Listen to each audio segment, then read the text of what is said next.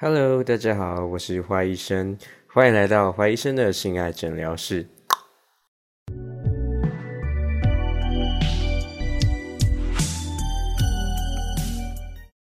今天这一集啊，算是正式的第一集，因为第零集都 EP 零零的话，其实主要是在介绍我自己跟这个障碍干什么。那之后开始就会正式进入我们的节目。那今天的第一集呢，主要会介绍一些。呃，男女生的一些性器构造，那为什么要讲这个呢？因为我觉得讲性爱，不管你是对性爱有兴趣，想要打炮，或者说自慰也好啊，或者说单纯想要研究人体器官，其实最根本的就是认识自己的器官。所以在今天的节目啊，会跟大家分别介绍男生的阴部的构造，还有女生的阴部构造，让你更明白自己的身体，不管是跟别人在爱爱的时候，或者说自己玩弄的 玩弄的时候。都可以更加掌握舒适度，还有避免一些危险啊，然后避免一些肮脏啊、感染等等的。在正式介绍解剖构造之前呢，我想要提一个概念，就是其实男生跟女生的性器官都是相同来源的。呃，在医学上面有一门学问叫胚胎学，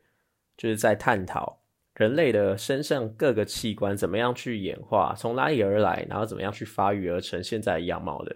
在胚胎学上面，其实男生跟女生的性器官蛮蛮多构造都是同源器官。所谓同源器官，就是来自于相同来源，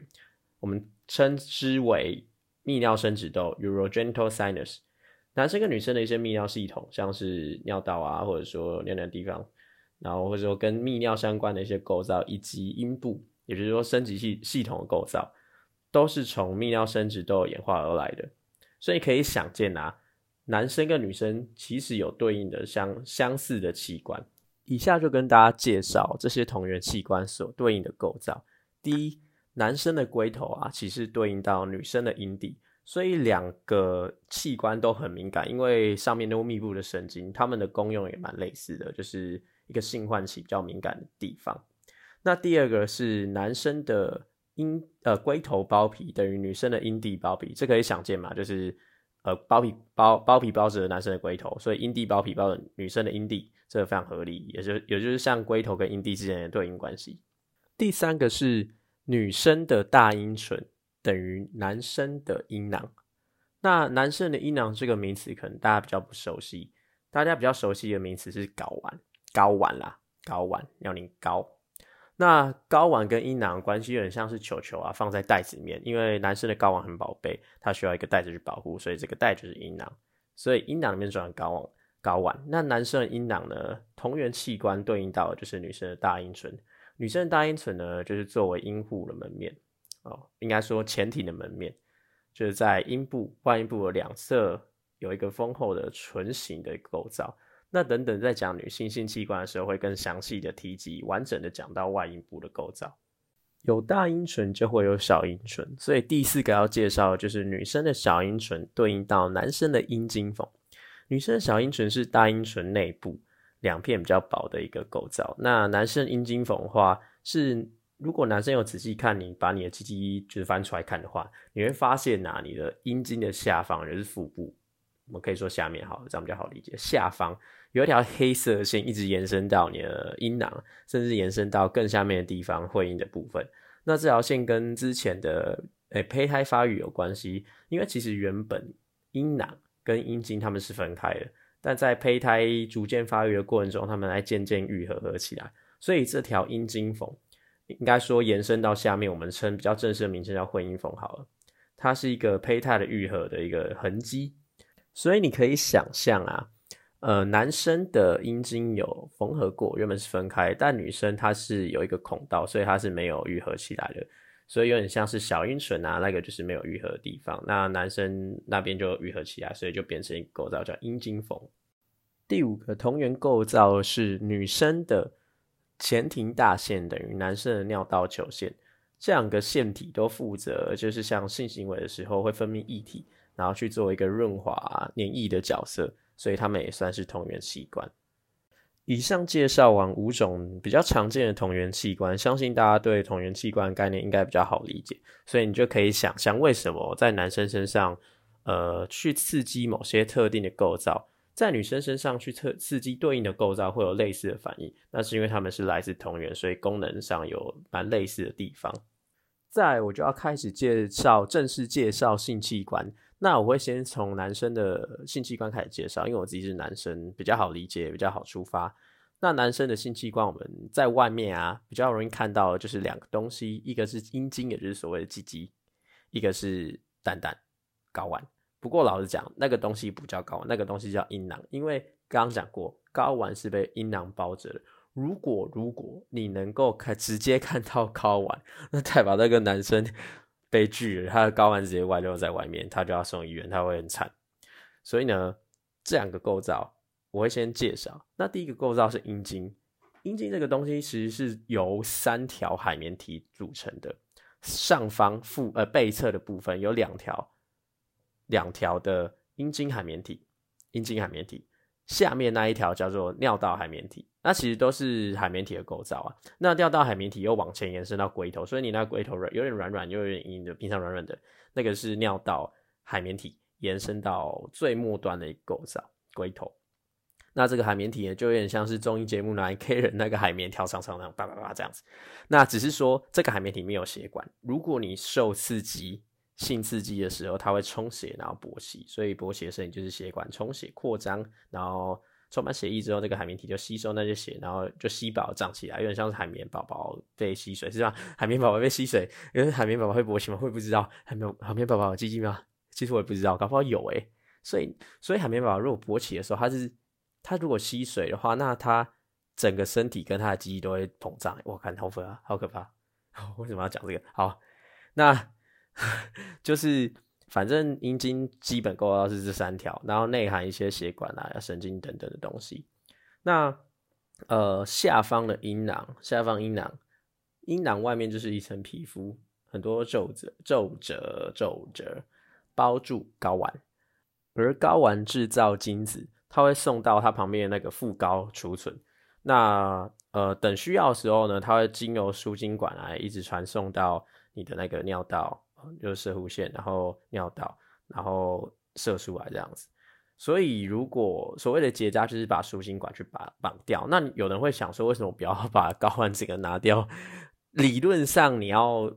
去除一个人的生育能力是可以把睾丸拿掉，可是不需要动那么大的手术啊，把整两个东西拿掉太可怕，而且视觉上面感觉很可怕、很奇怪。所以，一般结扎是结扎在输精管，也就是说，它原始的供应的地方还存在。但是它的管路被拔掉了，所以它就送不到阴茎上面，就射出来东西就没有精子。所以结扎的方法是这样子。以上两个器官啊，阴茎跟阴囊是介绍男生的性器官会主要提到两个。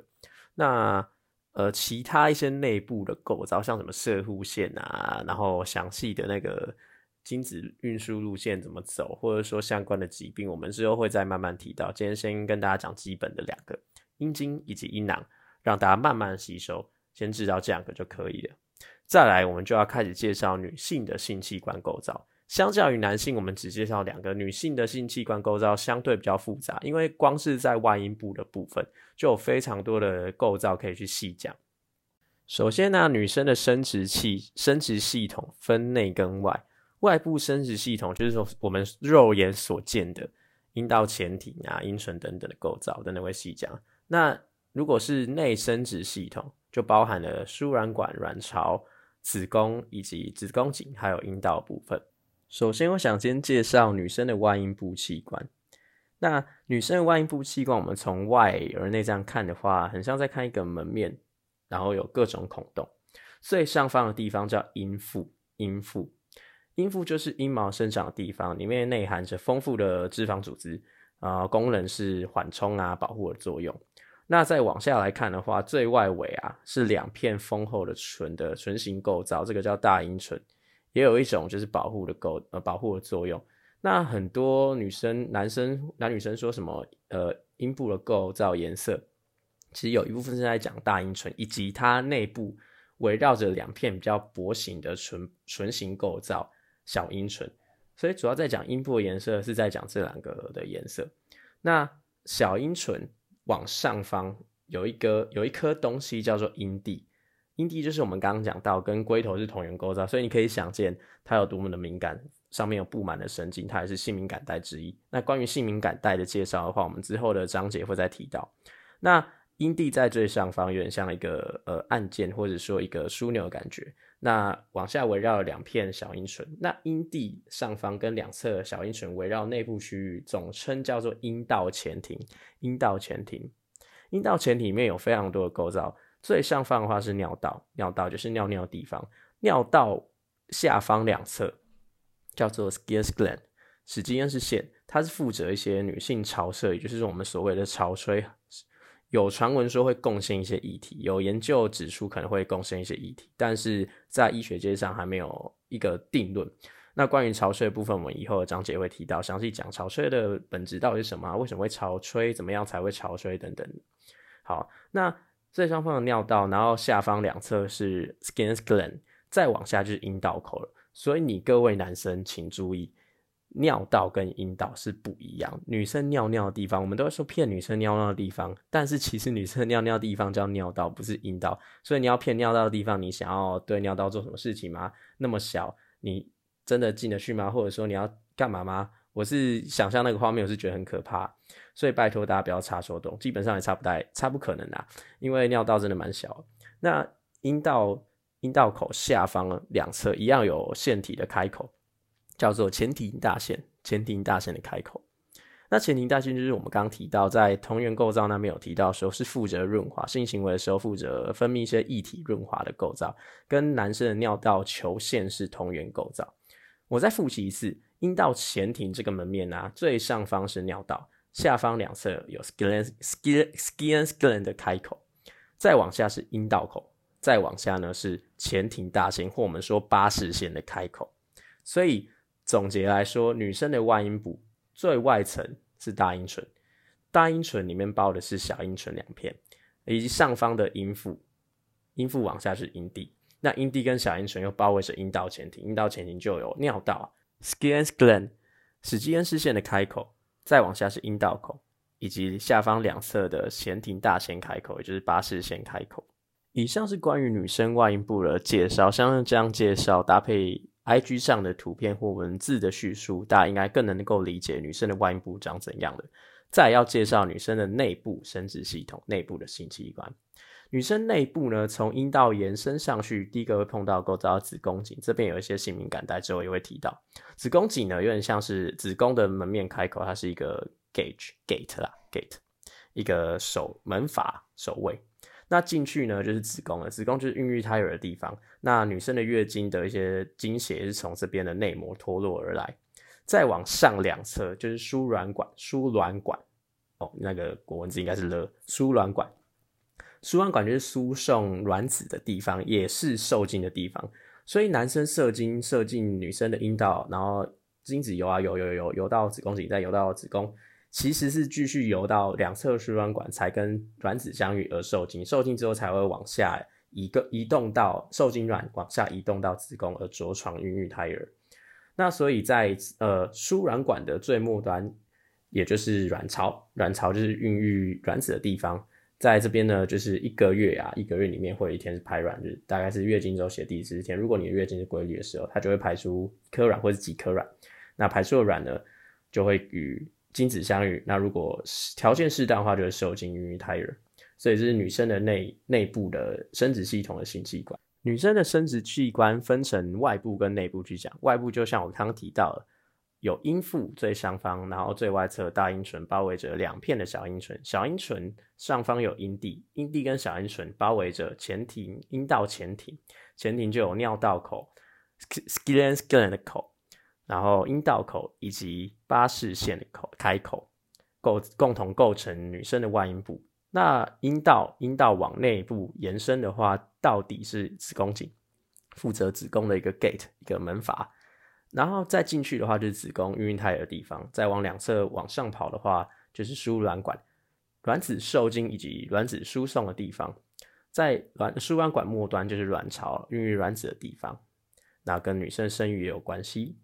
那今天讲那个器官的部分呢，因为有时候可能会需要一些图片或画面会比较清楚，所以可以搭配我的 IG 账号之前发过文章做一个互补，一边听然后一边看那些文章，我觉得可以更加容易理解。以上就是今天的内容，希望大家会喜欢今天的节目。那如果想要看更多文章或或者说图文的叙述的话，可以到我的 IG B A D 点 D O C T O R 底线 T W，在我资讯栏上面有写我的 IG 账号，可以去那边看更多的资讯。我是花医生，谢谢今天的支持，我们下次见，拜拜。